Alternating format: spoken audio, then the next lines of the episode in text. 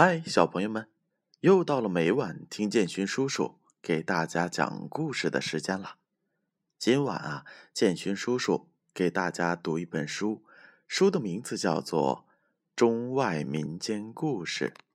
这本书是由北京出版集团公司、北京教育出版社出品的，主编是金波。今天要讲述的是书中的其中一则故事，名字叫做《屈原沉江》。楚国自从被秦国打败以后，一直受秦国的欺负，于是楚怀王就想重新和齐国联盟。秦昭王继位以后，很客气的给楚怀王写信。请他到武关相会，这武关就在今天的陕西丹凤东南。两国当面定下盟约。楚怀王接到秦昭王的信，前思后想，惴惴不安。不去呢，怕得罪秦国；去呢，又怕出危险。于是。他就和大臣们商量，大夫屈原对楚怀王说：“大王，秦国向来残暴，如同豺狼一样，咱们受秦国的欺负也不止一次了。这一次，秦昭王邀请大王前去，肯定居心不良。如果大王去，准入他们的圈套。”可是楚怀王的小儿子子兰却一个劲儿的劝楚怀王去，说道：“咱们以前把秦国当做敌人，结果死了好多人，又丢了好多土地。如今秦国愿意跟咱们和好，怎么能拒绝人家呢？”楚怀王听了，信了子兰的话，就上武关去了。结果不出屈原所料，武怀王刚踏入武关，立刻被秦国预先埋伏下的人马截断了后路。在会见时，秦昭王逼楚怀王割地，楚怀王没有答应，秦昭王就把楚怀王押到了咸阳。这咸阳。在如今的陕西咸阳东北，软禁起来，要楚国大臣拿地来赎，才肯放他回去。楚国的大臣们听到了国君被压，便把太子立为新的国君，拒绝割让土地。新国君就是楚顷襄王。楚怀王在秦国被压了一年多。吃尽了苦头，他冒险逃出了咸阳，却又被秦国派兵捉了回去。他连气带病，没有多久就死在了秦国。楚国人因为楚怀王受到秦国欺负，死在秦国，心里很是不平，特别是大夫屈原，更是气愤。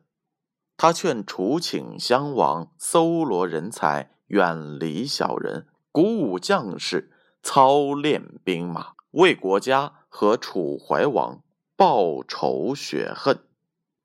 可是他的这种劝告不但不顶事儿，反倒招来了令尹子兰和晋上等人的仇视。他们天天在楚顷襄王面前说屈原的坏话。他们对楚顷襄王说：“大王，没听说屈原总数落您吗？他老跟人家说，大王忘了先王的仇恨，就是不孝。大臣们不主张抗秦，就是不忠。楚国出了这种不忠不孝的君臣，哪能不亡国呢？大王，您说这这叫什么话呀？”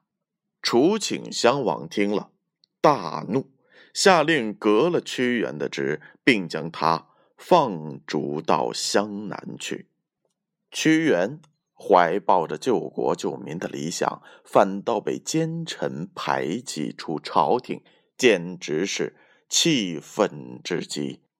他到了湘南以后，经常在汨罗江，也就是今天的湖南东北一带，一边走一边唱着悲愤的歌。附近的庄稼人知道。他是一个爱国的大臣，都很同情他。有一个经常在汨罗江上打鱼的渔夫，很佩服屈原的为人，但就是不理解他那一副愁闷的样子。有一天，屈原在江边遇到了这个渔夫，渔夫对屈原说：“您不是楚国的大夫吗？”怎么会弄到这种地步啊？屈原说：“许多人都是肮脏的，只有我是个干净的人。许多人都喝醉了，只有我还醒着，所以我被赶到这儿来了。”渔夫不以为然的说：“既然您觉得别人都是肮脏的，”您就不该自命清高。既然别人都喝醉了，那么您何必独自清醒呢？屈原反驳说：“我听人说过，刚洗过头的人总要把帽子给掸掸；刚洗过澡的人总是喜欢掸掸衣服上的灰尘。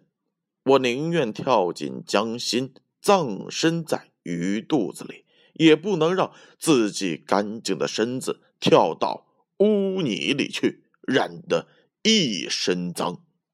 由于屈原不愿意随波逐流的活着，到了公元前二七八年五月初五那天，他横下一条心，抱着一块大石头，跳到了汨罗江里，自杀了。附近的庄稼人得到这个消息后，都划着小船前去救屈原。可是，只见一片汪洋大水，哪有屈原的身影啊？大伙儿在汨罗江中捞了大半天，也没有找到屈原的尸体。渔夫很是难过，他对着江面，把竹筒子里的米撒了下去。以免江中的鱼吃掉屈原的尸体，也借此悼念屈原。到了第二年五月初五的那一天，当地的百姓想起这是屈原投江一周年的日子，就又划船，用竹筒子盛了米，撒到了水里去祭奠他。后来，他们把米改为粽子。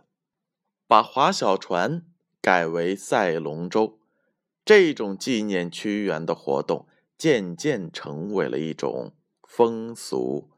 人们把每年农历五月初五称为端午节。好了，小朋友们，这就是屈原投江的故事了。这则故事，小朋友们有什么样的听后感呢？屈原。一心为民，却遭到了小人陷害。为了保持高尚情操，他不惜投江自尽。这种高贵的品质是值得我们每一个人去学习的。但是，这种伤害自己的行为，我们可一定不要学哦。好了，小朋友们，这就是今晚的故事。让我们明晚再见。